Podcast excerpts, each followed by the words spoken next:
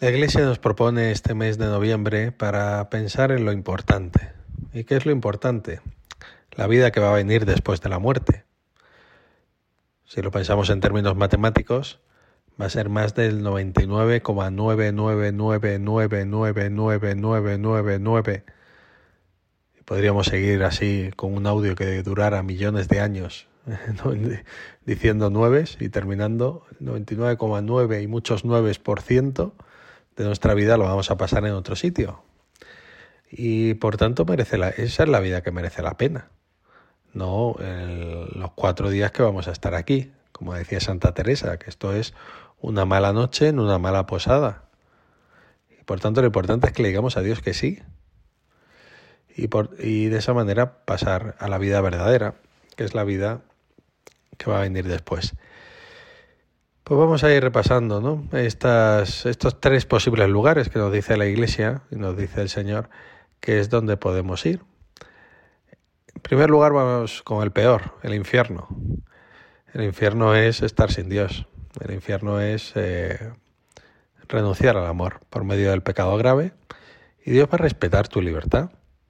Dios no va a hacer como cuando un niño pequeño se sale del parque infantil ¿eh? y viene la madre o la profesora y le coge de, y le, de los brazos y lo vuelve a meter a la fuerza. Si tú libremente rechazas a Dios por medio de un pecado grave y luego no te da la gana de arrepentirte, de pedirle perdón, Dios respetará tu libertad. ¿Cómo sabemos que existe el infierno? Entre otras cosas porque en nuestra vida, en cuanto nos apartamos del camino del Señor, en cuanto pecamos, nuestra vida se empieza a convertir en un infierno. Y cuando nos domina el egoísmo, la discordia, pues eso es lo que sucede. Pues eh, somos responsables y elegimos el pecado, elegimos la amargura, la infelicidad, y eso lo podemos elegir también para siempre, como resultado de nuestra vida, de las decisiones libres de nuestra vida, y estar eternamente alejados de Dios. Segundo lugar tenemos el purgatorio, que el purgatorio es una verdad mm, positiva, que quiere decir que aunque no seamos santos, porque para estar en el cielo tenemos que ser tan santos como Jesucristo, si hemos muerto en amistad con Dios, es decir, sin ningún pecado grave no confesado, vamos a estar con el Señor.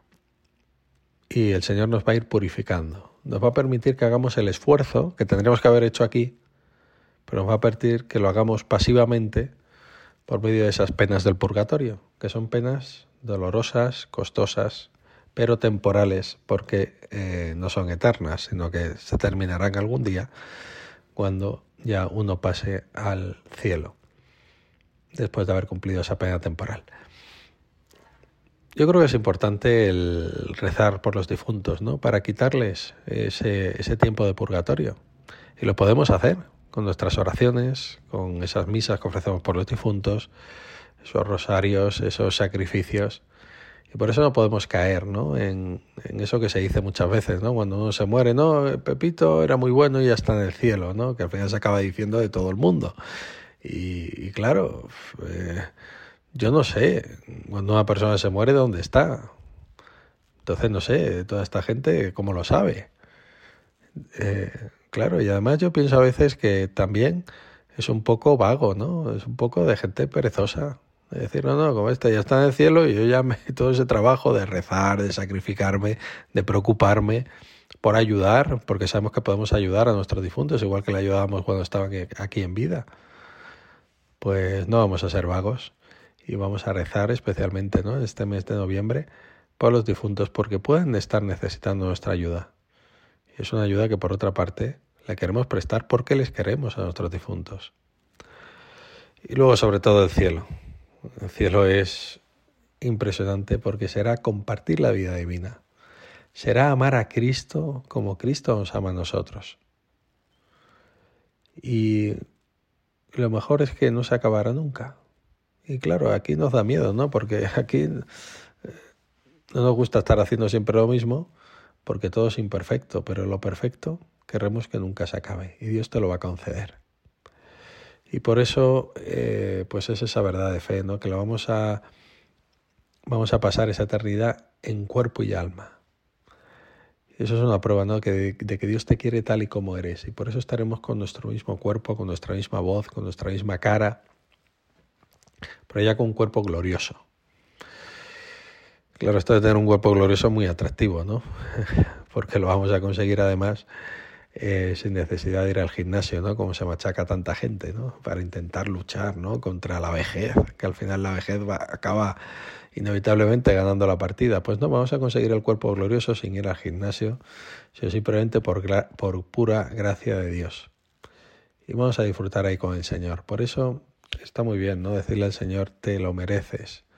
Tú que me quieres tanto y que estás deseando que yo esté contigo, te voy a dar ese gustazo. Y por eso buscar el cielo no es algo egoísta, sino es realmente querer amar, querer amar de verdad, para siempre. Pues se lo vamos a pedir al Señor. Y esto nos ayuda ¿no? a ver el, peso que tiene nuestro día. Yo me acuerdo, ¿no? Un amigo que antes de casarse me comentó, ya me he dado cuenta del secreto de esta vida. Esta vida es un tiempo muy cortito, muy cortito, que Dios te da para decirle que sí. Pues vamos a aprovechar.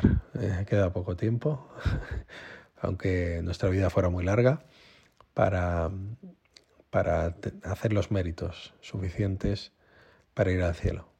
Así que Señor, te vamos a decir que sí, empezando por el día de hoy para así poder estar contigo, con todos nuestros seres queridos durante toda la eternidad.